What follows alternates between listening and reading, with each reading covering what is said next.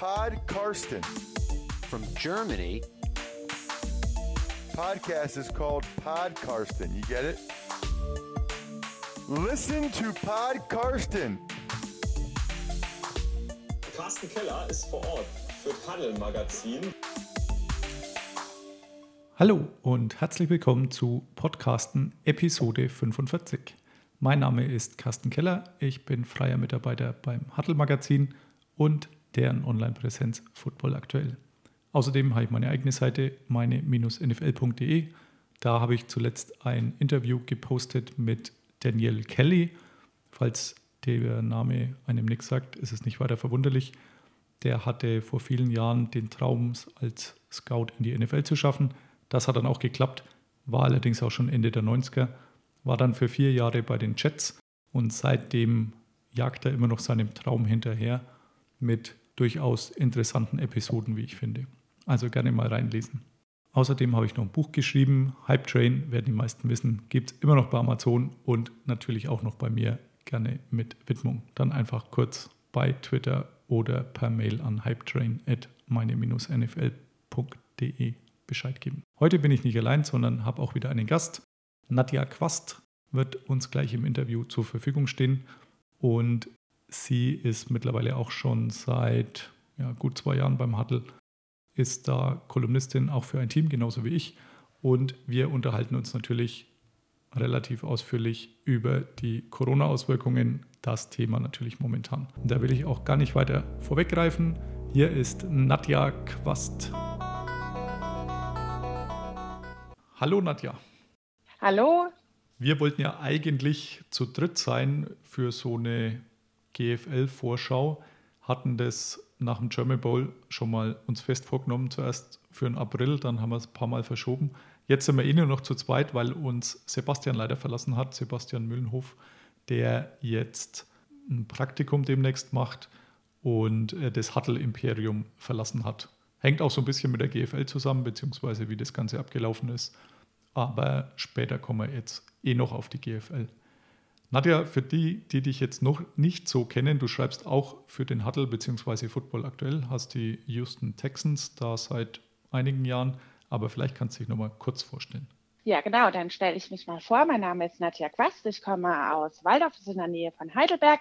Und wie du ja schon gesagt hast, wir sind ähm, Kollegen von der Huddle, wobei ja bei uns ähm, jeder seinen Themenbereich auch nochmal hat. Du bist ja eher der Experte für NFL. Ich schaue der, im Rahmen von der Huddle auch immer, dass ich die Trill of the Month schreibe. Das ist quasi ähm, Trills, die dann ganz fachpraktisch von den Trainern ähm, durchgeführt werden können und was einfach auch ein bisschen Trainerwissen vermittelt. Darüber hinaus gibt es natürlich auch immer mal wieder andere Artikel, die ich behandle, wie zum Beispiel für den German Bowl, wenn es um die Taktik geht oder auch ähm, im Rahmen von GFL vielleicht mit den ein oder anderen kleinen Artikel. Und ähm, ich selbst habe auch Football gespielt lange Zeit und habe dann aber meine C-Lizenz gemacht, wie auch mein B-Übungsleiter mit dem Thema äh, Sport an der Ganztagsschule, so dass ich schon immer auch, was American Football angeht, nicht nur ähm, mit dem Schreiben beschäftigt bin, sondern auch in der Fachpraxis sozusagen. Genau, das gibt es so zu mir Perfekt. zu erzählen einen relativ langen Ablaufplan diesmal und natürlich dreht sich alles auch mhm. irgendwie um Corona, wie halt auch das ganze Leben momentan. Ja. Beginnen wollen würden wir mal mit der Lage der NFL. So mal als erste so eine kurze Wahrscheinlichkeitseinschätzung von dir vielleicht in Prozent. Was denkst du, dass der Spielplan, so wie er schon, ich glaube, Ende April veröffentlicht wurde oder Anfang Mai, dass der auch genauso umgesetzt wird? Also generell ist es natürlich so, dass Corona für alle Beteiligten eine riesen Herausforderung ist, wo man natürlich auch nicht ähm, zu 100 Prozent sagen kann, was wird morgen oder übermorgen passieren. Und gerade in den USA ist es halt ähm, ganz, ganz schwierig äh, zu schauen, wie sieht's aus, weil von Staat zu Staat die ähm, Basislage einfach auch nochmal eine andere sein kann. Also es wäre natürlich wünschenswert, wenn der Plan eingehalten werden kann und es natürlich jetzt auch von der Entwicklung positiv weitergeht. Aber so wie es gerade auch heute auch wieder aussieht, äh, sehe ich da ein bisschen schwarz, wenn man es so sagen darf. Aber wir sollten eigentlich, glaube ich, alle die Daumen drücken. Das auf jeden Fall, aber mir geht es für dir von Tag zu Tag wäre ich da so pessimistischer. Wenn man anschaut, es sind jetzt doch gleich drei Ligen wieder gestartet bei den Amis, also NBA, NHL und Major League Baseball. Die NBA und die NHL, also Basketballer und Eishockeyspieler, da funktioniert es eigentlich ganz gut, was auch daran liegt, dass die so ein Bubble-Konzept haben, also wenige Standorte, NBA in Orlando, die Eishockeyspieler sind in Edmonton und Toronto, sind alle da, jeder hat ihr eigenes Hotel, jedes Team, also das klappt mehr oder weniger gut. Also ich glaube, in der NBA hat es einer geschafft, dass er genehmigten Ausgang hatte, ich glaube für eine Beerdigung oder irgendwas nach Atlanta und äh, ging aber dann zum Chicken Wing holen in irgendeinen so Strip-Schuppen, was durchaus für Erheiterung gesorgt hat. Ähm, der musste dann natürlich mal rausgenommen werden. Wo es nicht funktioniert oder nicht wirklich funktioniert, ist die Major League Baseball, die ja bei den Miami Marlins eine ganze Reihe positive Tests hatten und auch jetzt aktuell bei den St. Louis Cardinals, ich glaube 14 positiv getestete Spieler. Und nachdem deren Saison sowieso schon von 162 Spiele auf 60 gekürzt wurde, sehr fraglich, wie man das alles wieder reinholen will. Richtig. Ja, es ist so ein bisschen vergleichbar mit der NFL, denn wie gesagt, zum einen kein Bubble-Konzept, das will man in der NFL eigentlich auch nicht. Man will, dass die Teams an ihren Standorten sind oder sich irgendwo einen Standort suchen. An ihren klappt es ja zum Teil dann auch nicht. Und letztendlich aber auch zu Hause schlafen können, nicht in irgendeinem Hotel weggesperrt sind, um es mal übertrieben auszudrücken. Mhm. Ja, die Roster sind halt verdammt groß. Also aktuell ist ja so, dass man bis Mitte August bei 80 dann sein muss. Dann wird halt vor der Saison nochmal gekürzt. Practice Squads ein bisschen größer, aber irgendwo ist man dann doch bei um die 60 Spieler und die alle zu Hause sind, die ein normales Leben haben, die Familien haben. Und da sehe ich tatsächlich auch so ein bisschen schwarz, dass das funktioniert. Jetzt ähm, gibt es ja diese Covid-19-Liste, diese Reserve-Liste, wo man als Spieler draufkommt, wenn man entweder positiv getestet wurde oder in Deutschland heißt Kontaktperson 1 ist, also mit einem nachweislich Erkrankten längere Zeit zu tun hatte, also längere Zeit bei uns in 15 Minuten engeren Kontakt. Also wenn, mich, wenn wir uns jetzt hier unterhalten würden und nicht per Telefon, dann mhm. ähm, wäre so nach einer Viertelstunde, wäre man dann so weit, dass man diese ominöse Kontaktperson 1 ist und letztendlich auf dieser Liste landen würde. Und da waren jetzt schon ein paar Prominente drauf. Ich glaube, du weißt zumindest die Quarterbacks, die es auch schon auf die Liste geschafft hatten, gell? Genau, also da sind ja einige Listen ähm, drauf, zum Beispiel ähm, der Quarterback Matthew Stafford ist ja mit auf der Covid-19-Liste, dann aber auch ähm, noch weitere sieben Lions-Spieler, die mit auf der Liste sind. Und es variiert natürlich auch immer ein bisschen tagtäglich oder wer äh, draufkommt oder wieder runtergeht oder wie auch die Regularien sind. Und ähm, was du auch eben nochmal angesprochen hattest mit den Staaten, da auch in den USA ist es ja völlig unterschiedlich. Gerade New York hat es ja besonders hart getroffen zum Beispiel. Ähm, wenn man da jetzt vorhätte, die, die Spiele umzusetzen im Stadion, wäre es halt natürlich generell sehr schwierig. Aber dann gibt es auch wieder Staaten, wo ähm, die Zahlen nicht ganz so hoch sind, weil die Gouverneure natürlich von Anfang an sehr strikt waren. Ja wie zum Beispiel Colorado, taucht in den Listen oft sehr weit unten auf. Aber auch das ist kein Granat, dass wenn ähm, da vielleicht ein Covid-19-Kranker ist, dass der nicht auch in, in kürzester Zeit ganz viel andere natürlich anstecken kann. Um von dieser Liste wieder ja. runterzukommen, braucht man, Muss man negative Tests. Drei negative, genau. ja, drei Stück. Und wer auch drauf war, war von den Jaguars äh, Gardner Minshew, deren Quarterback. Da habe ich jetzt aber heute gelesen, also heute ist in dem Fall Dienstag, dass der jetzt wieder runter ist. Also anscheinend wurde er oft genug negativ getestet. Womöglich war er nur Kontaktperson 1, aber das, wie gesagt, wird von höchstens vom Spieler selber bekannt gegeben. Gab ja ein paar, Lane Johnson zum Beispiel von den Philadelphia Eagles hat erklärt, dass er positiv getestet wurde. Ähm, bei Sieg Elliott war es so, dass sein Agent es irgendwie bestätigt hatte, was dann auch so ein bisschen zu Irritationen äh, geführt hat. Aber die Idee dahinter ist natürlich, dass die NFL da nicht mit rausrückt, ob jemand positiv getestet wurde oder ob er eben nur Kontaktperson war. Genau. Matthew Stafford hat eh schon ein schwieriges Jahr gehabt, gell? Ähm, dessen Frau war auch schon erkrankt, äh, allerdings an nicht einem an Hirntumor. Genau, musste. Genau, an einem Hirntumor. und er selbst hatte ja letztes Jahr auch starke oder massive Rückenprobleme. Deswegen äh, läuft da auch generell, glaube ich, alles nicht ganz so rund. Wie in der ganzen Franchise. Also Matt Patricia ist auch, ja. ich glaube, auf Platz zwei oder drei von den Wettquoten her, dass er als erster entlassen wird. Also nicht mhm. ganz unwahrscheinlich. Äh, der heiße Stuhl ist da schon ziemlich warm. Ja, das stimmt. Jetzt sind nicht nur Spieler drauf. Äh, heute, beziehungsweise jetzt, ich glaube, gestern war es, ähm, wurde auch der zweite Head Coach positiv getestet von den Philadelphia Eagles, eben Doug Peterson. Ich habe so ein bisschen drumherum recherchiert. Also er ist auf jeden Fall heimgeschickt worden, logischerweise. Es ist noch ein zweiter Coach heimgeschickt worden. Ich glaube, der Quarterbacks-Coach. Da weiß man nicht genau, ob oder ob nicht, ob der positiv getestet wurde. Es hat sich auf jeden Fall auch in häusliche Isolation begeben. Bei Doug Peterson ist es wohl so, dass er keine Symptome hat, dass er auch weiter irgendwelche Zoom-Calls mitveranstaltet, dass er die Aufgaben, die er halt eigentlich jetzt vor Ort gehabt hätte, von anderen Coaches übernommen werden, was aber wohl auch in der Vergangenheit schon so war. Also Sie sagen, es hätte eigentlich vom Zeitpunkt her gar nicht so viel besser sein können, denn letztendlich, bis das nächste richtige Training ansteht, ist schon, ich glaube, der 12. August und mit Pets dann frühestens ab 16. oder 17. August. Also so gesehen kann man es vielleicht noch eher verschmatzen. Die Frage ist natürlich, ähm, was passiert, wenn so ein positiver Test eines Headcoaches und vielleicht von ein paar Mitarbeitern in seinem Stab dann im September, Oktober, November passiert.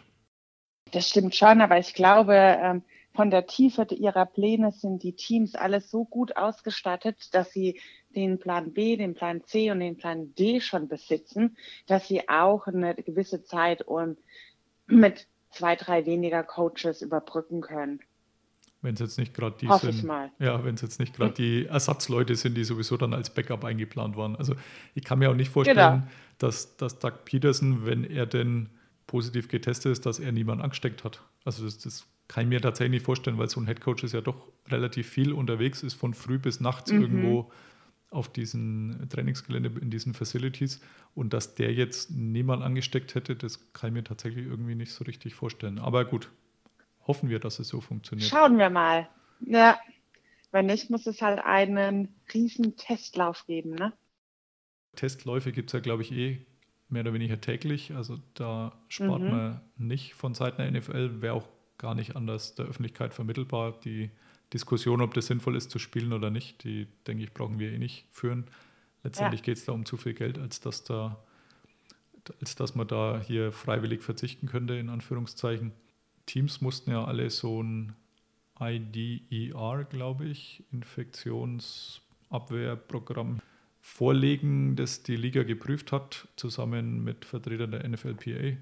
Das hat eine Weile gedauert, aber jetzt glaube ich mittlerweile sind auch alle genehmigt von diesen, von diesen Plänen, wie man mit, den, mit einem möglichen Ausbruch umgehen will, beziehungsweise was man halt für Maßnahmen ergreift, damit eben es möglichst keinen Ausbruch gibt und wenn doch, dass der halt streng limitiert ist auf ganz wenige Personen.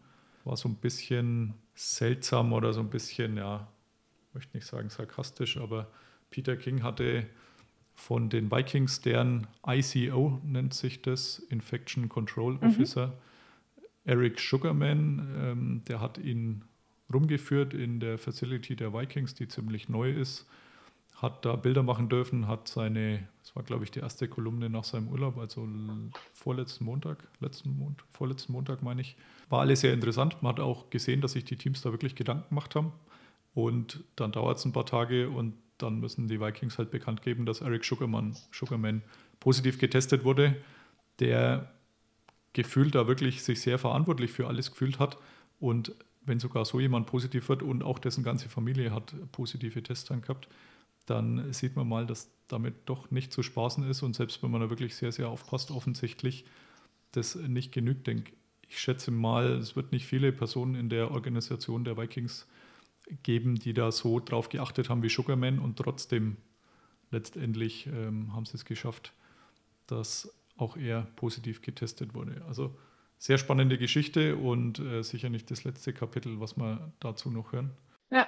Jetzt muss man ja als Spieler nicht unbedingt teilnehmen an der Saison. Vielleicht äh, kannst du hm. zu den Opt-outs mal kurz was erklären.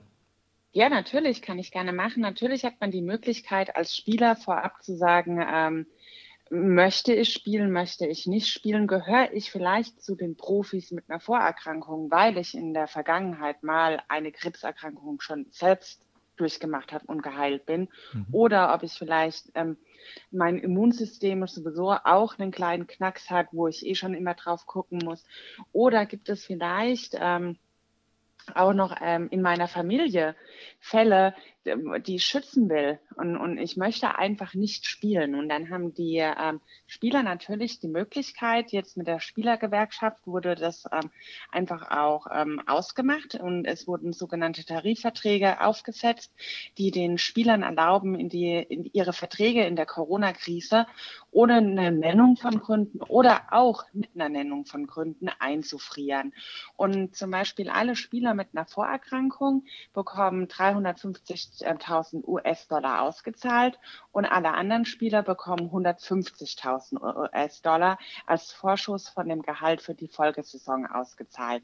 Natürlich denkt man jetzt so, hm, 350.000 Dollar, wenn ich aber eigentlich 2,7 Millionen bekommen würde, ist natürlich vielleicht in keiner Relation, aber es gibt ihnen zumindest die Möglichkeit, noch ein bisschen selbst zu entscheiden, was mache ich und ich bekomme auch ein bisschen Geld dafür. Genau. Und da haben sich natürlich schon jetzt auch innerhalb von dieser kurzen Frist, weil die Spieler haben in etwa über eine Woche Zeit ähm, zu entscheiden, ob sie jetzt temporär aussteigen wollen oder ob sie dabei bleiben, so dass sie zumindest ähm, finanziell etwas entschädigt werden. Ne? Und so gibt es natürlich ähm, manche, die sich schon ähm, dafür entschieden haben, wie zum Beispiel, ich hoffe, ich spreche seinen Namen immer richtig aus, Duvernay Tade von den Kansas City Chiefs, ne? hat ja selbst auch Medizin studiert und ist auch Arzt, was ich schon auch eine interessante Pointe finde. Und er hat sich ganz klar dazu entschieden, hey, ich bin selber Arzt und ich möchte lieber meine medizinischen Kenntnisse einbringen. Gute Sache, ne? wenn man sich ja wenn man sich das so überlegt. Oder es gibt dann ähm, auch verschiedene Spieler, die einfach ähm, zum Beispiel ganz klar sagen, ich habe eine Familie, die schon sehr gebeutelt ist. Ich habe zum Beispiel auch eine Frau zu Hause, die ähm, schon in der Vergangenheit, ähm, mein Sohn äh, war eine Frühgeburt und hat es verloren. Oder ich hatte, ähm, meine Zwillinge sind ähm, ganz arg äh, gesundheitlich angeschlagen. Ich möchte nicht noch ähm, mit Covid-19 nach Hause kommen und dann auch noch mal vielleicht meine eigene Familie anstecken. Die haben natürlich dann die Möglichkeit auch ähm, nicht zu spielen. Und das sind jetzt tatsächlich auch schon eine ganze Reihe. Man merkt so ein bisschen, finde ich, es sind entweder sehr etablierte Spieler, die auch schon viel Geld verdient haben, die sich es irgendwo vielleicht mhm. leisten können, äh, sagen, ich habe schon wirklich genug Millionen in der Bank ich muss jetzt da kein unnötiges Risiko für meine Familie eingehen, denn das ist halt das, wenn ich dieses Bubble-Konzept nicht habe, ich kann daheim halt auch irgendjemand anstecken, ja. Und ja. in den meisten Fällen, es war jetzt fast keiner von den, ich sag mal, etablierten Spielern, wo man nicht sagen muss, ja, das kann ich auch durchaus nachvollziehen, wenn, wenn man sieht, die haben alle erklärt, wie du sagst, ich habe erst ein Kind gekriegt, wir haben schon ein paar Kinder verloren, ähm, wie das in einem Fall war. Wir haben sonst irgendwelche Risiken zu Hause. Also auch ein Matthew Stafford, auch wenn jetzt, es war kein Quarterback bisher dabei, aber auch wenn der sagen würde, ja, meine Frau hat jetzt eine Hirn-OP, ich kann da nicht zumuten, dass ich womöglich hier mit äh, Corona nach Hause komme, falls er es jetzt nicht eh schon gehabt hat und äh, die womöglich ansteckt. Also die hat ja auch irgendwelche Chemotherapien und ähnliches hinter sich. Also mhm. wäre absolut in Ordnung. Also bei Duvernay Tardif, äh, wie auch immer man ihn genau ausspricht, hätte ich mir fast gewünscht, dass der die die 350.000 Dollar Variante kriegt, was jetzt bei ihm wahrscheinlich auch keinen Unterschied macht. Ähm, er ist jetzt auch nicht ganz schlecht bezahlt, aber schon allein so als kleine Anerkennung. Aber es sind ja doch auch eine ganze Reihe. Also am meisten getroffen hat es, glaube ich, die Patriots. Die haben zumindest gleich acht Spieler, ja. wovon man nicht jeden kennen muss, aber Patrick Chung, Donta Hightower und Marcus Cannon sind sicher Spieler, die man tatsächlich kennen mhm. kann und tut als normaler NFL-Fan. Also die trifft sicherlich ein bisschen härter und ja, man kann diese Verschwörungstheorien auch getrost in die Tonne kicken, dass die Patriots da ein Jahr jetzt einfach langsam machen und äh, möglichst viele auch rauslassen, damit man dann nächstes Jahr vielleicht einen hohen Draft-Pick hat. Also dann hätte man auch nicht Cam Newton geholt.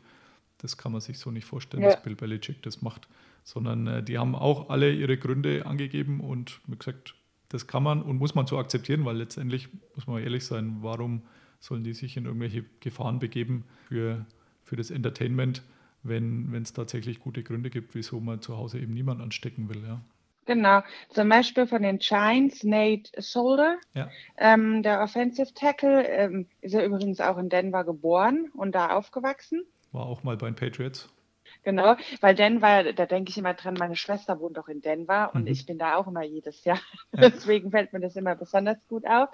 Ähm, sein Sohn hat zum Beispiel Krebs und hat den Wilms-Tumor. Ja. Und er selbst hatte ja auch schon mal ähm, Krebs gehabt, der ganz klar gesagt hat, okay, ich spiele nicht. Und da ist natürlich, gerade was du mit den Zahlungen, da macht das natürlich, ähm, er hat ja einen neuen Vierjahresvertrag erhalten, bekommt jetzt 350.000 und sein eigentlicher Vertrag läuft ja auf 64 Millionen. Mhm. Das ist natürlich eine Hausnummer, ne? Ja. Aber dann, wie du auch eben gesagt hast, andere Spieler, die dann vielleicht einen Vertrag haben von 2,75 Millionen und dann ihre 150.000 bekommen, die sind, ähm, das ist ja okay, ne? Ja, und bei den 150.000 muss, muss man auch nochmal raus. äh, Du hast vorhin schon gesagt, das ist quasi ein Vorschuss. Also am Anfang hat man das Genau. als äh, Stipend verkauft, Stipendium. Das ist es nicht, sondern Ja, tatsächlich die 150.000, wenn man aus freien Stücken erklärt, ohne zu so einer Risikogruppe zu gehören. Ähm, ich setze aus Genau. freiwillig, dann kriegt man 150.000, die aber vom Vertrag nächstes Jahr abgezogen werden. Also es ist nicht so, dass man 150.000 geschenkt kriegt und nächstes Jahr läuft der Vertrag dann einfach weiter, sondern da werden dann gleich mal die 150.000 abgezogen.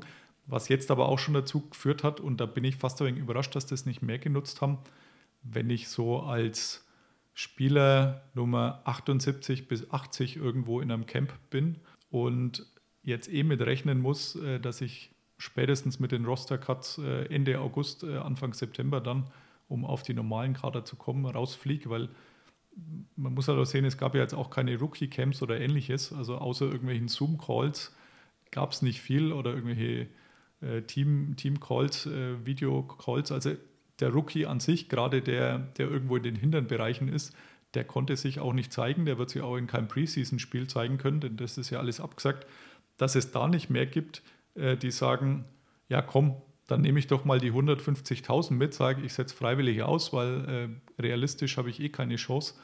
Ähm, da bin ich gespannt, ob es da vielleicht noch ein paar gibt. Also die, die Deadline, um sich hier diesen Opt-out zu sichern oder den zu erklären, ist am Donnerstagabend 22 Uhr jetzt festgelegt worden. Also so Mhm. gute zwei Tage von unserem Aufnahmezeitpunkt. Bin gespannt, ob es da nicht noch ein paar gibt. Also ein Dominik Eberle, der, der Kicker der Raiders oder Ex-Kicker der Raiders, äh, der jetzt ein paar Monate unter Vertrag war, der im, ja, im Camp, das es nicht gab, äh, bisher hätte antreten können gegen, ich glaube, Tucker Carlson ist der, der Kicker der Mhm. Raiders und sich da hätte theoretisch durchsetzen können. Ja, der hat gegen keinen einzigen Ball getreten, wurde jetzt entlassen, damit man halt auf diese 80 Spieler kommt. Wenn der jetzt halt in der Woche erzählt hätte, ich glaube, ich setze mal freiwillig aus, ich nutze diesen Opt-out, dann hätte er 250.000 gehabt. Die hätte man ihm soweit meines Wissens auch nicht nehmen können.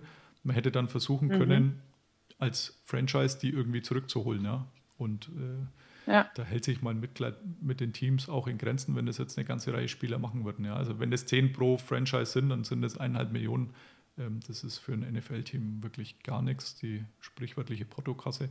Aber ich bin gespannt, ob das vielleicht noch ein paar Spieler, von denen man noch nie was gehört hat, äh, die undrafted Free Agent, den man halt schnell nach dem Draft noch unter Vertrag genommen hat, äh, einer von 10, 20 zum Teil pro Franchise, die wissen, dass sowieso jetzt dann entlassen werden, ob da nicht ein paar sagen, ich nehme mal noch die 150.000 mit. Na, ganz ehrlich glaube ich das auch. Du hast da einen Punkt. Ähm, zum Beispiel äh, Danny oder Dan, wie ist der Nachname Vitale, Ja, Vital. Vitali, Ja, Vital, glaube ich. Vital, ähm, hat ja auch eine Historie an Teams. Also jetzt ist er bei den Patriots, er war ja bei den Tampa Buccaneers, er war bei den Browns, er war bei den Packers Ja. und hat nie wirklich ähm, Spielzeit bekommen.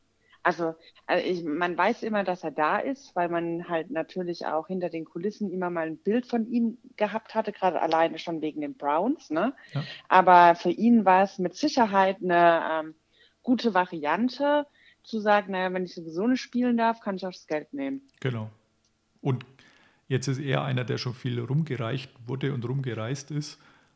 Ich weiß halt Genau. nicht, ob man so als, als junger Spieler, der jetzt halt im Draft oder nach dem Draft irgendwo unter Vertrag genommen worden ist und weiß, man hat realistisch keine Chance. Also falls das einem irgendjemand realistisch sagt, also wenn man einen Agenten hat, der da ehrlich ist äh, und sagt, pass auf, Kumpel, du hast eigentlich keinen Auftrag, dass du deinen Durchbruch da schaffst, so wie du dir es vorstellst. In dem Jahr geht es einfach nicht. Ja, also das ist in anderen Jahren Genau. natürlich anders gewesen. Da hat es in jedem Roster, wenn du durchschaust, waren irgendwelche undrafted Free Agents, die diesen steinigen Weg geschafft haben, weil es halt im Camp irgendwie aufgefallen sind, im Minicamp, sonst irgendwo. Diese Camps gibt es jetzt alle nicht. Es gibt das normale, reguläre Camp, das äh, aber auch schon beschnitten ist. Also man hat wirklich nicht viel Chancen, sich zu zeigen. Und gerade die, die halt nicht gedraftet worden sind, glaube ich, die werden dieses Jahr noch mehr unter die Räder kommen wie sonst. Und von dem her schätze ich mal, könnte man auch 150.000 mitnehmen. Genau, und sie haben einen geschönten Lebenslauf, Genau. wenn man das so sagen Und darf. es ist ja auch ein nettes Stadtkapital. Also wenn man sein College dann vielleicht Ja. sogar fertig gemacht hat mit Abschluss, findet man ja womöglich auch einen Beruf. Und wenn man da schon mal 150.000 hat, dann geht es vielleicht auch leichter. Genau, und man kann es halt immer auch noch schöner für sich ähm, erklären, sagen, na ja, also ich habe dann gedacht, ich möchte niemanden gefährden Ja, und nehme dann lieber das Geld. Es lässt sich besser erklären, wie eigentlich war ich zu schlecht und ich durfte Ja. nicht spielen. ja man kann es dann voll auf Corona schieben. genau. Glaubst du, wenn diese Saison so durchgezogen wird, dass es vielleicht am Ende irgendeinen Überraschungssieger gibt? Also ich habe jetzt schon öfters gehört, es wird womöglich das Team den Super Bowl holen, das einfach diese Infection Control am besten im Griff hat. Denkst du es auch? Ja, kann ich mir vorstellen. Also ich mit Überraschungssieger, also so generell mit Prognosen abgeben, tue ich mich immer ein bisschen schwer, weil es kann jedes Mal so ein bisschen anders aussehen ne? und auch anders enden. Ähm, es gibt schon wieder Teams, wo ich mir denke, naja, die Saison hat noch nicht mal angefangen und ihr seid sehr selbstbewusst und haut schon mal ein paar Sätze raus, wo ich denke, naja, vielleicht von eurer Stelle lieber nicht. Ähm, von daher ist es wirklich spannend zu schauen, was denn die Teams dann draus machen. Wie deine Denver Broncos, Genau, die auch sehr selbstbewusst bisher waren. genau, die schon jetzt gesagt haben, ihre Defense wird mit Sicherheit zu den Top 5 Defenses gehören. Wo ich mir gedacht habe, na, das war dann schon eine mutige Aussage. Ja. Jetzt war Von Miller auch einer der ersten, wenn nicht der prominenteste, aber einer der ersten prominenten Spieler, der eben auch Corona Genau, hatte. Das war, meine ich, noch im März, vielleicht Anfang April, Mhm. genau kann ich es jetzt nicht mehr einordnen. ja, das war ganz, ganz am Anfang. Aber selbst der, der ja dann wieder genesen war, äh, da konnte man dann auch Wochen später mal lesen, dass er, dass er selber sagt, er ist nicht der Alte irgendwie. Also er hat Genau. ähm, von Schlafproblemen berichtet, von unerklärlichen ja, Müdigkeitsanfällen, Schlappheit, ähnliches. Also auch da wird sehr spannend sein, finde ich, diese Spieler, die eben nachweislich erkrankt waren, eben wie ein Sieg Elliott auch, ob die auch wieder 100% ihrer Leistung abrufen können. Also ich habe da tatsächlich noch Genau. Zweifel. Und Von Miller ist ja schon ewig dabei bei den Broncos, ist das Defense-Urgestein und er wird halt auch nicht jünger. Also Nee. das muss man halt auch ganz einfach sagen. Und seine Mitspieler ähm, sind auch nicht mehr die gleichen, wie sie mal waren. Also auch da, ähm, auch wenn die Defense mal in der Vergangenheit recht gut war von den Broncos, mh, fände ich es ein bisschen mutig zu sagen, wir werden wieder die Top 5. So ein kleines warnendes Beispiel ist da auch wieder beim Baseball, bei den Boston Red Sox. Hm, Irgendwas Rodriguez, glaube ich, heißt der Spieler. Den hat man jetzt auf diese Season-Ending Injured Reserve Liste gesteckt, weil er positiv war und jetzt irgendeinen Herzfehler hat. Also wohl ausgelöst durch äh, Corona, ähm, irgendwelche Probleme mit dem Herzen. Also es ist auch hierzulande ja bei vielen die Meinung verbreitet, wenn man so jung und fit ist, dann kann einem sowieso nichts passieren.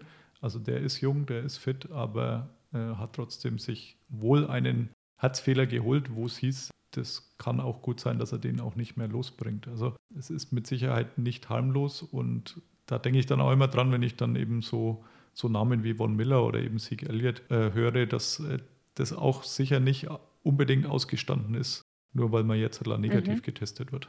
Genau. Also da muss man schon einfach auch mit sich selbst und seiner eigenen Gesundheit sehr vorsichtig sein und vor allem auch mit der Gesundheit jedes anderen. Jetzt hat, man, äh, hat Corona auch tatsächlich eigentlich einige wenige positive Aspekte.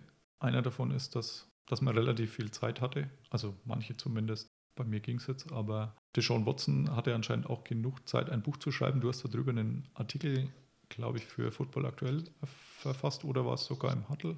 Genau, habe ich für Football aktuell verfasst. Ähm, das war so eine der Highlights, was also mein äh, Corona hat ja auch dazu geführt, dass ähm, zwar schon berichtet wurde, aber es war trotzdem so eine kleine Flaute da. Ne? Mhm. Also es kam ja nicht ja. immer so viel von den Teams, weil es einfach auch nicht viel gab. Ne? Ja. Und das war eins ähm, so der Nachrichten, wo man gedacht hat, huch, was, was kommt denn da?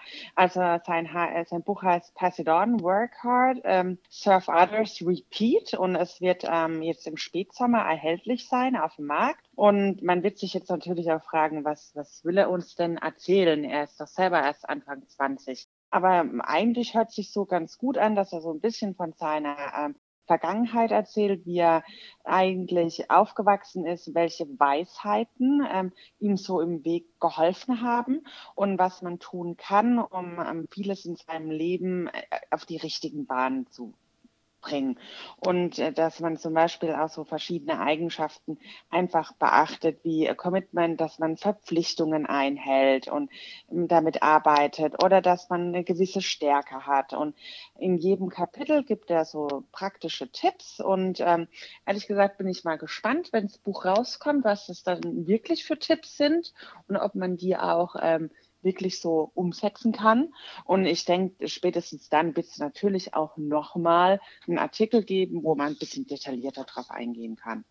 Interessant ist auch, ob dann natürlich von ihm auch Lesungen stattfinden, wo er selber so ein bisschen ähm, Einblick vermittelt. Ja, gerne auch in Deutschland.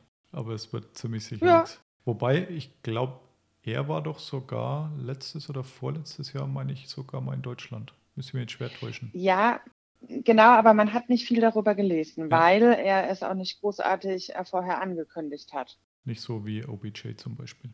Ja. Also es gibt ja manche, die das groß ankündigen, die dann auch ähm, Veranstaltungen besuchen hier in Deutschland. Und dann ist es natürlich nochmal ein anderer äh, Medienrummel wie jemand, der hier in Deutschland ist, weil er vielleicht privat hier Urlaub macht. Ja, genau. Wo wir schon bei Büchern sind, du hattest noch in unseren Ablaufplan reingeschrieben, was ist dein Lieblingsbuch in der NFL? Fang doch mal du an. Genau. Also mein Lieblingsbuch, also es gibt ja eine Bandbreite an Büchern in den USA. Ich, ich liebe es, wenn ich selbst in den USA bin, so bei Barnes Nobles reinzugehen mhm. oder auch generell in den Buchläden und dann mal zu gucken, weil sie einfach eine ganze Bandbreite haben. Aber es hat jetzt nicht unbedingt äh, mit einem Spieler zu tun, aber was ich richtig gut finde, ist Take Your Eye Off the Ball mhm. und How to Watch Football ähm, by Knowing Where to Look. Und wenn man dieses Buch liest, ähm, dann bekommt man einfach für die ganzen Spiele nochmal ein komplett anderes Auge. Also das ist richtig toll gemacht, ein praktischen Tipps, wie man ein Spiel nochmal verfolgen kann. Ne? Dass ja. man eben nicht immer am Ball haften bleibt, vielleicht auch mal eine andere Pointe oder Sichtweise einnimmt. Das kann ich so äh, wärmstens empfehlen. Ist, glaube ich, auch, also zum einen in der neuen Auflage erschienen. Also ich habe es tatsächlich noch nicht genau. gelesen, aber schon viel darüber gehört. Ich wusste auch fast, dass du das sagen wirst, weil du schon mal erwähnt hattest, dass du das gelesen hattest und gut fandst. Mhm. Und ist auch bei Amazon, meine ich, immer noch in den Top 10 bei den Footballbüchern, äh, bei den, also in Deutschland bei den, in den Top 10 bei den Footballbüchern. Von dem her scheint sich ganz gut zu verkaufen. Ich hatte dann überlegt, tatsächlich habe ich so zwei. Das eine ist nur so Halb-Football, ähm, von John Krakauer heißt der Mann. Where Men Win Glory. Äh, da geht es um äh, das Leben und auch Sterben von Pat Tillman, dem ehemaligen Arizona Cardinal, dessen ganzes Leben da so in ein Buch gepresst wurde. Der ist ja in Afghanistan letztendlich dann gefallen im Friendly Fire, wie man später festgestellt hat. Also mhm. Also zuerst wurde zu PR-Zwecken behauptet, dass der von irgendwelchen Afghanen erschossen worden ist. Später musste man dann nach diversen Untersuchungen zugeben, dass es äh, eine amerikanische Kugel war, die ihn umgebracht hat. Und ähm, wie der so aufgewachsen ist, die Interviews mit seiner Frau und so, diese Geschichten sind sehr, sehr interessant. Hat jetzt nicht nur mit Football zu tun, aber war damals ja sehr überraschend, als er einen Riesenvertrag in der NFL hätte unterschreiben können, aber im Angesicht der Terroranschläge von 11. September 2001 sich dazu entschieden hat, dass er was machen will, um die Freiheit zu verteidigen, wie er es ausgedrückt hat, und stattdessen mhm. dann eben äh, Army Ranger geworden ist und da in irgendwelchen Auslandsmissionen eingesetzt war, war es sicher nicht so, wie er sich vorgestellt hat. Das kam auch oft genug vor. aber ja, hat, hat wie gesagt viele Millionen ausgeschlagen, um da für sein Land äh, patriotisch tätig zu sein, was ihn letztendlich das Leben gekostet hat. Also sehr gutes Buch. Und äh, das andere ist von, ich glaube, John Feinstein, jetzt habe ich es nicht mehr nachgeschaut. Äh, Next Man Up hat damals die Saison, die Super Bowl-Saison der Baltimore Ravens begleitet. Also nicht die letzte, sondern schon die vor, jetzt sind schon 19 Jahre, glaube ich, 2001, 2002, so um den Dreh rum. Ja. Mit äh, Ray Lewis, mit äh, der Nacht äh, des weißen Anzugs, der dann plötzlich blutverschmiert war und nie mehr aufgetaucht ist. Auch ein sehr gutes Buch, wo die ganze Saison so begleitet wurde. War auch eins so der Geschichten, wieso ich gesagt habe, wenn ich dann mal ein Buch schreibe, wie ich es dann getan habe. Mhm. Sowas wird mir gefallen, so, ein, so eine ganze Saison zu beleuchten, nacheinander, wie sich das alles entwickelt hat, wie das aufgebaut ist. Und das gelingt in dem Buch ganz gut. Also die zwei, ich sagen, fand ich wirklich sehr, sehr gut. Ansonsten, ja, immer wieder mal was gelesen. Also da kann man fast nichts mhm. falsch machen, finde ich. Das stimmt. Also ich nehme mir auch immer vor, jedes Jahr, wenn ich in den USA bin, dann muss ich mir definitiv eine, zwei neue Bücher kaufen oder einfach vor Ort immer reinblättern, reinlesen. Ja. Spannende Sache. Auch die zwei Bücher, die du gesagt hast, die habe ich selbst auch noch nicht gelesen. Können, werden jetzt auf meine natürlich äh, To-Do-Liste wandern, ja, sodass ich da natürlich auch mal einen Blick reinwerfen möchte. Perfekt. Ja. Okay, jetzt habe ich zur NFL nur noch ein Thema dastehen, äh, das du, glaube ich, gebracht hattest. Antonio Clown Brown, äh, wie ich ihn gerne nenne. Ähm, ja. Hat jetzt für, ja, für die Filmverfehlung eine Spiele, Sperre. Genau. Und genau. Ist, ist damit Kann aber noch nicht rum wahrscheinlich. Also nee, ich glaube, es ist definitiv nicht rum. Also er hat jetzt, wie gesagt, ähm, acht für acht Spiele eine Sperre, wird natürlich für die ähm, Spieler auch kein Geld verdienen. Ich denke auch immer noch, dass er nicht in Rente gegangen ist. Und ich glaube auch immer noch, dass ähm, er vielleicht in der NFL wieder Fuß fassen wird. Also wünschenswert wäre es ja, weil er einfach ein genialer Spieler ist. Er hat, was Wide Receiver angeht, ähm, schon ein Händchen dafür. Ähm, es ist halt nur sein Charakter, was ihn ein bisschen äh, querschießt. Ne? Ja und ähm, einfach auch unheimlich viel negative Presse gekommen ist. Und ich glaube, er braucht einfach einen Trainer, der ihm ganz klar weiß, wie er ihn zu nehmen hat, um ihn wieder auf die richtige Spur zu bringen. Den genau, er, weil ja. er hat ja, ja, neben den acht Spielen Sperren muss er ja ähm, eine Verhaltenstherapie machen mhm. und die ist vollumfänglich. Und ähm, wenn er die abbricht oder nicht äh, weiter besucht, dann ähm, wird es von der NFL auch weitere empfindliche Strafen geben.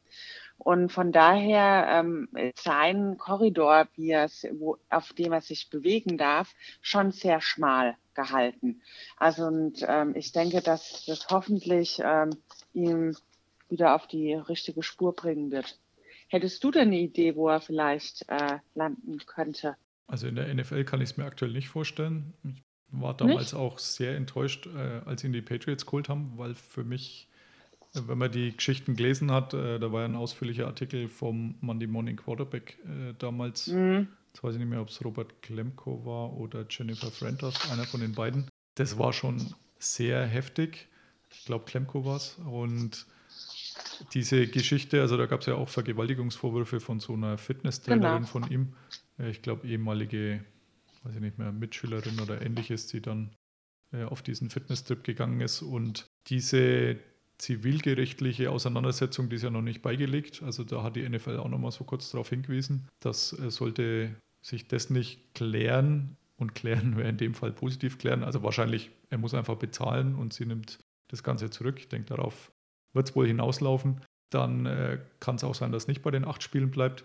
Und wie du es gesagt hast, also das mit dieser Therapie habe ich so auch noch nie gelesen.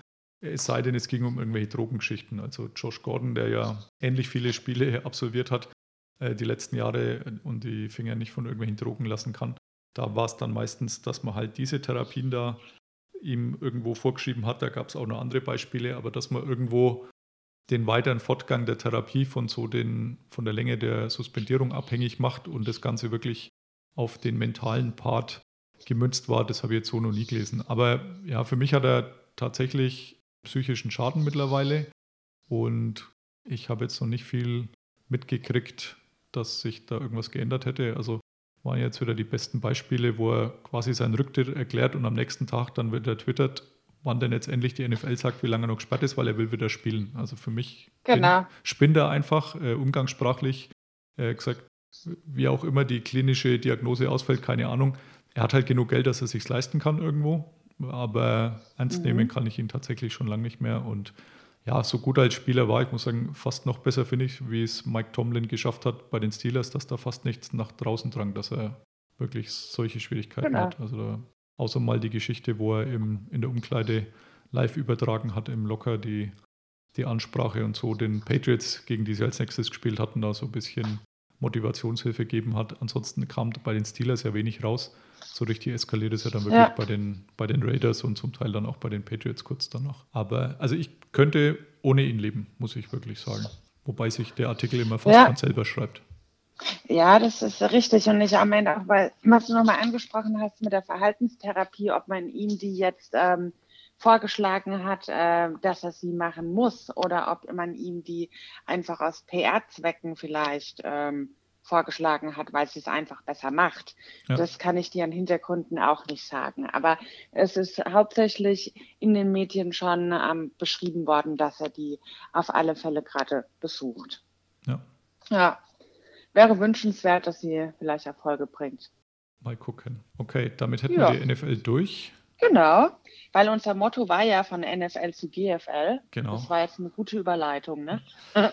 Genau, deswegen kommen wir jetzt auch zur GFL. Da gab es ja auch, ihr habt es vorhin schon etwas angeteasert, ganz viele Deadlines, Verschiebungen, wie auch immer. Vielleicht kannst du mal kurz den GFL-Teil zusammenfassen, wie das so nacheinander losging. Wie das so nacheinander losging, natürlich hatte man ja ab März ähm, die Meldung, dass äh, durch die Corona-Pandemie natürlich vieles ähm, den Lockdown gibt, was auch den Sport betroffen hat. Und dann war natürlich keiner sich bewusst, wie lange wird es gehen. Und verständlicherweise hat ähm, der Verband einfach auch die Rolle eingenommen, hat gesagt, okay, wenn es keine Meldungen gibt oder noch nicht vorhersehbar ist, wie lange etwas geht, warten wir einfach ab. Und sie haben aber halt für manche Parteien einfach zu lange abgewartet, weil sie haben gewartet, haben eine neue Meldung rausgegeben. Man wartet nochmal eine Zeit, man hat wieder eine Meldung rausgegeben, man wartet nochmal eine Zeit. Und es war die, für die Vereine super schwierig, damit umzugehen, weil natürlich die Vereine auch sagen, ja, aber wir haben keine Planungssicherheit. Ähm, ähm, wie sollen wir unser Training ausgestalten? Ähm, können wir unsere Imports holen? Ähm, wo werden wir unsere Kosten decken? Wie sieht's aus, wenn ähm, man doch nicht spielen darf? Und das hat halt dazu geführt, dass es sich von einem zum nächsten Datum gehangelt hat, währenddessen ganz viele andere Vereine einfach gesagt haben, okay, es ist aus, fertig, wir werden diese Saison nicht spielen. Wenn man sich gerade zum Beispiel Eishockey anguckt ähm, und so weiter. Und das hat halt der Verband nicht gemacht. Und ein Stück weit hat es halt dann natürlich auch gewisse Konsequenzen gegeben. Vielleicht kannst du zu denen was sagen. Ja, Oder soll ich die auch noch kurz nee, benennen? ähm, das Problem ist natürlich, wie du sagst, das konnte halt keiner vorhersehen. Und was halt da für die GFL richtig Genau.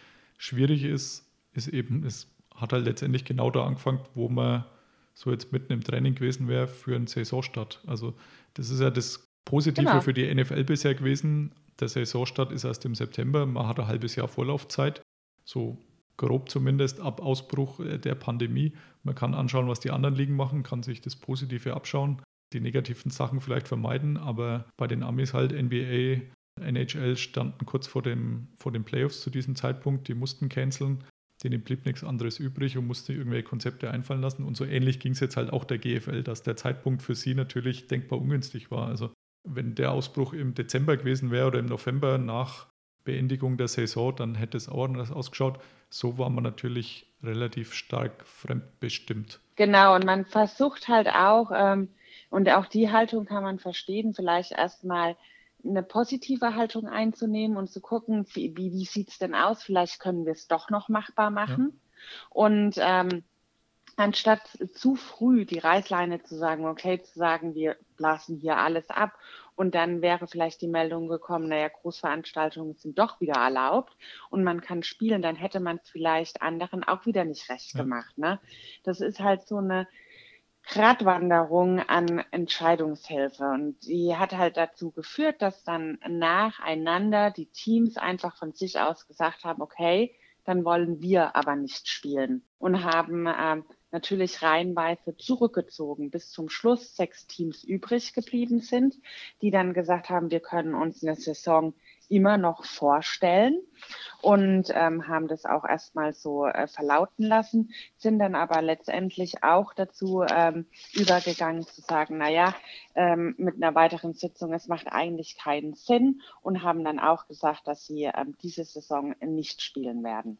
Ja, Schwäbisch Hall Unicorns, Berlin Rebels, Dresden Monarchs, ähm, Marburg Mercenaries, Potsdam Royals und die Munich Cowboys. Ist ja auch durchaus nachvollziehbar. Genau. Der Football lebt doch hauptsächlich oder viel von den Zuschauereinnahmen, auch Sponsoring und Zuschauereinnahmen. Fernsehgelder spielen da eher so eine ja, nachrangige Rolle, wenn überhaupt. Und von dem her, momentaner Stand wäre ja auch noch, dass man, wenn überhaupt, dann nur mit wenigen Zuschauern spielen kann. Auch wieder unterschiedlich je Bundesland. Und dass da kein kostendeckender Betrieb absehbar ist, ähm, das denke ich, dürfte momentan allen bewusst sein. So gesehen gibt es natürlich auch keinen German Bowl, der, glaube ich, Mitte November genau. ins Auge gefasst war. Ja, und man kann eigentlich auch jede Mannschaft und jedes Team verstehen für seine Entscheidungen, weil jedes Team auch sagt, wir haben äh, in unseren Vereinen auch einfach andere Rahmenbedingungen. Ja. Ne?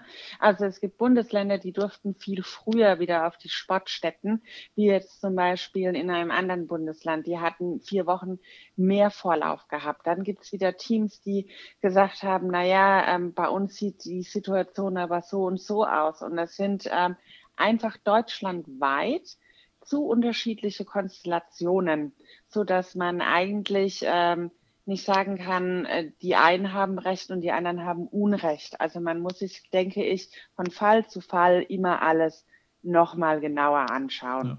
Anders sieht es ein bisschen in der GFL 2 aus. Da gibt es nämlich Teams, die spielen, also acht Stück, die übrig geblieben sind. Auch die hast du akribisch genau. zusammengeschrieben. Genau. Ja, die, auch die habe ich zusammengeschrieben, sind natürlich deutschlandweit vertreten. Essen zum Beispiel mit den Cardinals sind dabei, dann die Berlin Adler, die Düsseldorf Panthers, dann ähm, die Razorbacks aus Fürstenfeldbruck, die Langenfeld Longhorns, Saarland Hurricanes, Soling Paladins und die Straubing Spiders.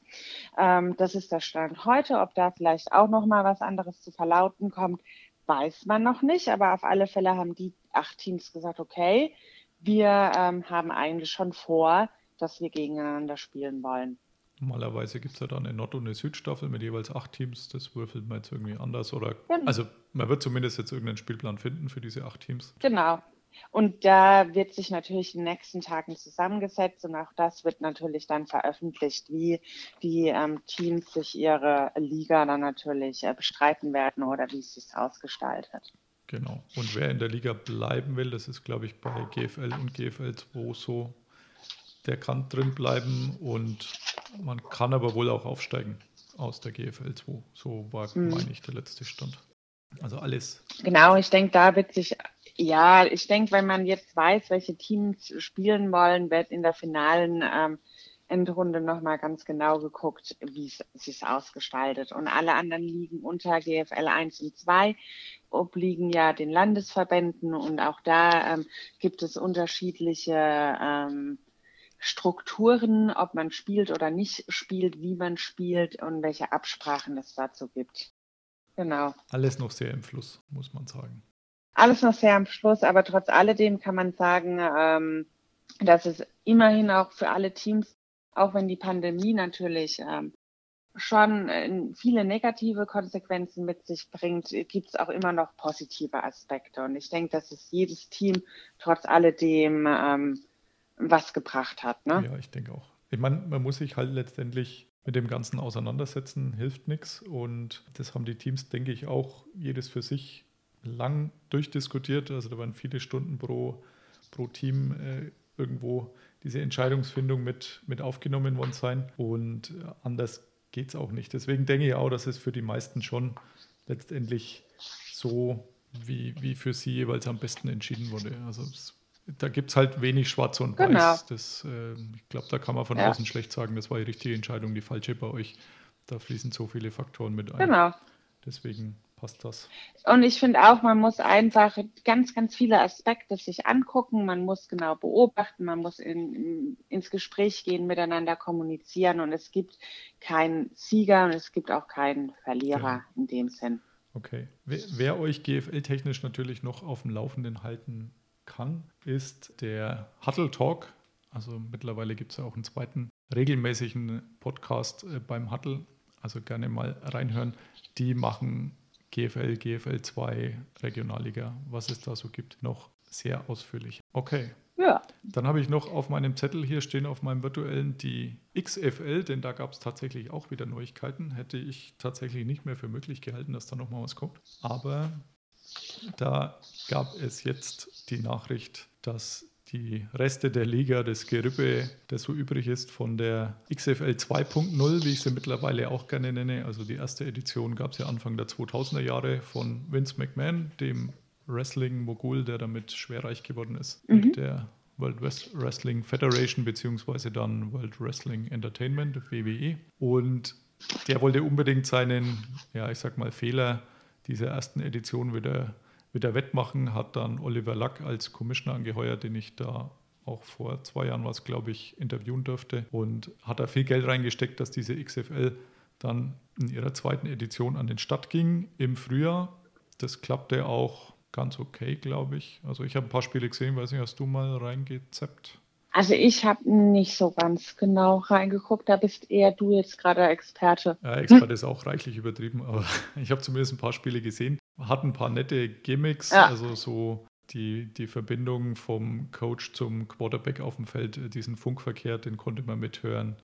Die Diskussionen des Schiedsrichters mit seinem Videoassistenten, den es da gab, äh, konnte man mithören, wieso, welche Entscheidung, was er überprüft haben will. Also es war wirklich sehr gut. Äh, zuschauermäßig war es sehr unterschiedlich. Also ein paar Franchises waren, waren acht Teams, ein paar haben relativ viele Zuschauer gehabt. Bei ein paar hat sich nach ein, zwei Spielen relativ schnell wieder gelegt, das Interesse der Leute. Aber an sich so eine gute zweite Liga, möchte ich mal sagen, die eben diesen Frühling ohne Football so ein bisschen gefüllt hätte nach dem Super Bowl. Das war die Idee, aber da hat man dann relativ schnell einen Riegel vorgeschoben nach fünf Spieltagen, hat von jetzt auf gleich den Mitarbeitern gekündigt und äh, das ging wirklich, ich glaube, vom einen Tag auf den anderen. Wie Gerüchte laut wurden, dass womöglich der Laden zugesperrt wird. Und am nächsten Tag hieß es dann, die sind alle entlassen worden. Und drei Tage später ist das Insolvenzverfahren eröffnet worden. Also hat er sehr schnell durchgezogen, der Herr McMahon. Und äh, da hieß es, Mhm. wahrscheinlich war es das auch. Ich war dann so ein bisschen überrascht, dass man immer noch Merchandising auf der Seite kaufen konnte und so, ohne dass das reduziert war. Und dass auch neue Artikel dazugekommen sind. Das hat für mich überhaupt keinen Sinn gemacht. Also wurden anscheinend in China vor der Pandemie schon produziert und lagen jetzt noch rum, die neuen Artikel. Aber Ja, dann kann man auch noch Geld damit ja, machen. wahrscheinlich ne? wollten sie einfach nur ein paar Dollar fürs Insolvenzverfahren einnehmen. Aber jetzt äh, kam dann eben die, die Genau. Nachricht, also bis letzten Freitag gab es so eine Deadline, äh, wo man ein Angebot abgeben konnte. Habe ich leider verpasst, äh, wäre auch nicht in die engere Auswahl gekommen. Es waren tatsächlich dann zwei Angebote, die eingegangen sind. Eins hat man zugelassen und auch den Zuschlag jetzt erteilt. Und zwar ist es so ein Dreiergestirn Dwayne The Rock Johnson, auch ein Wrestler, den eigentlich wahrscheinlich jeder Mhm. kennt. Aus der, spätestens als äh, Schauspieler aus der Fast and Furious äh, Reihe ist er mit dabei. Einigen anderen Filmen sehr bekannter Mann, also Er hat auch schon einen Footballfilm gemacht, ne? mindestens Oder ein, einen. irgendeinen Ja, Coaching-Film. mindestens einen, Ja. wo seine Tochter da irgendwie, wo er alle- alleinerziehender Vater ist. Ein bisschen was davon habe ich sogar gesehen. Genau. Spiel auf Bewährung, glaube ich. Na, weiß ich nicht mehr hundertprozentig. Ja, hat auch äh, tatsächlich ein bisschen Kohle.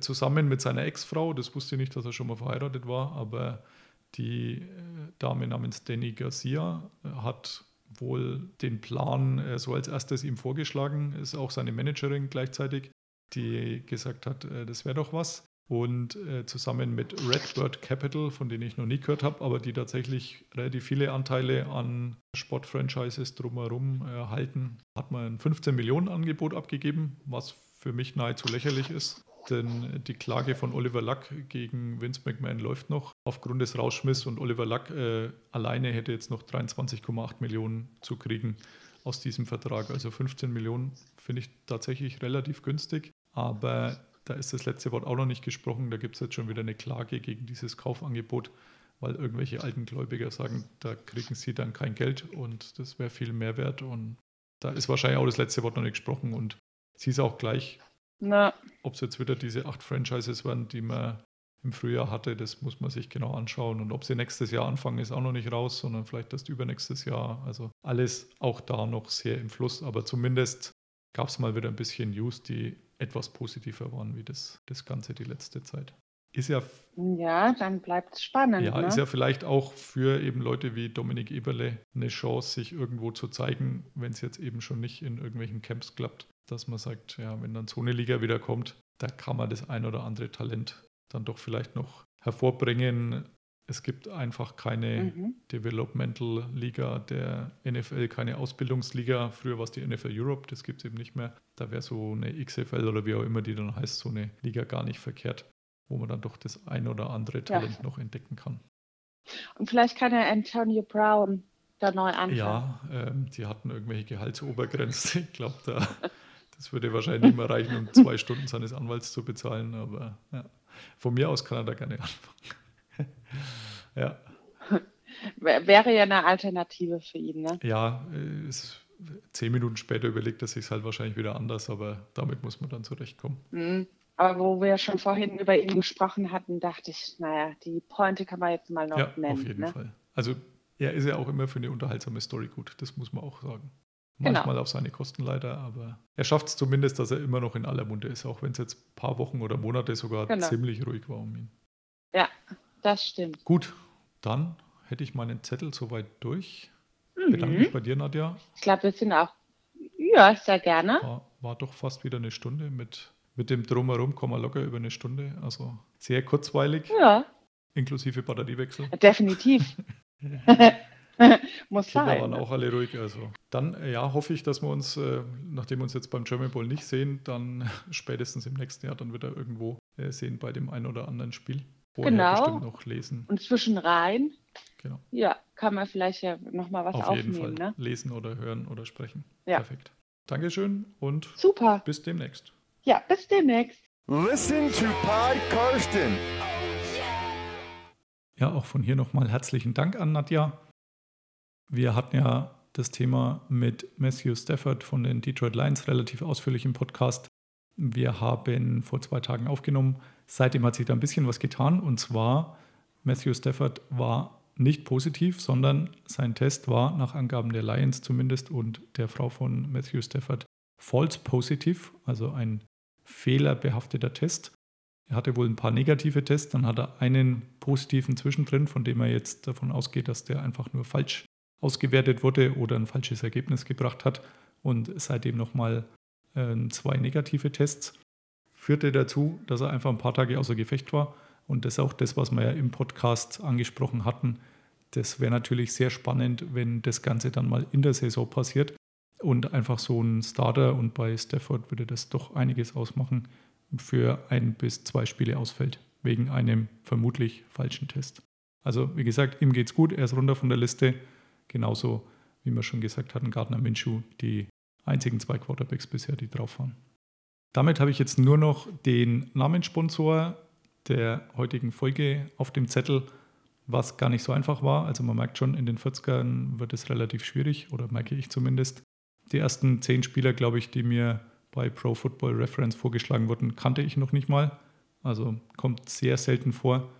Haben irgendwann in den 60er Jahren oder so gespielt. Also wirklich schon ewig her, deswegen nicht unbedingt verwunderlich.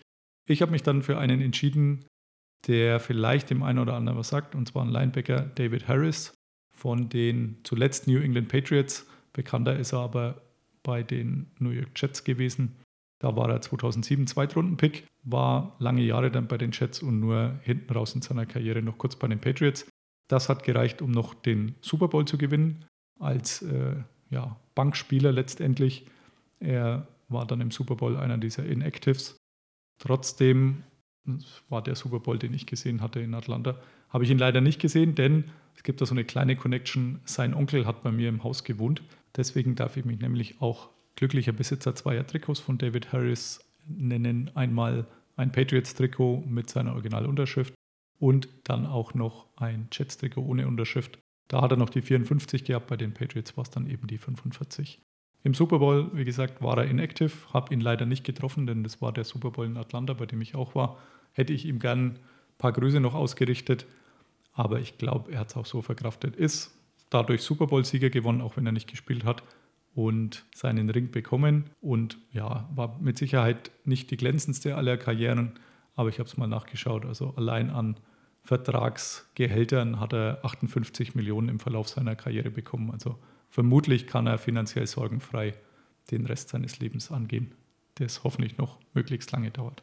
Damit sind wir jetzt am Ende. Herzlichen Dank fürs Zuhören, war jetzt doch wieder relativ lange.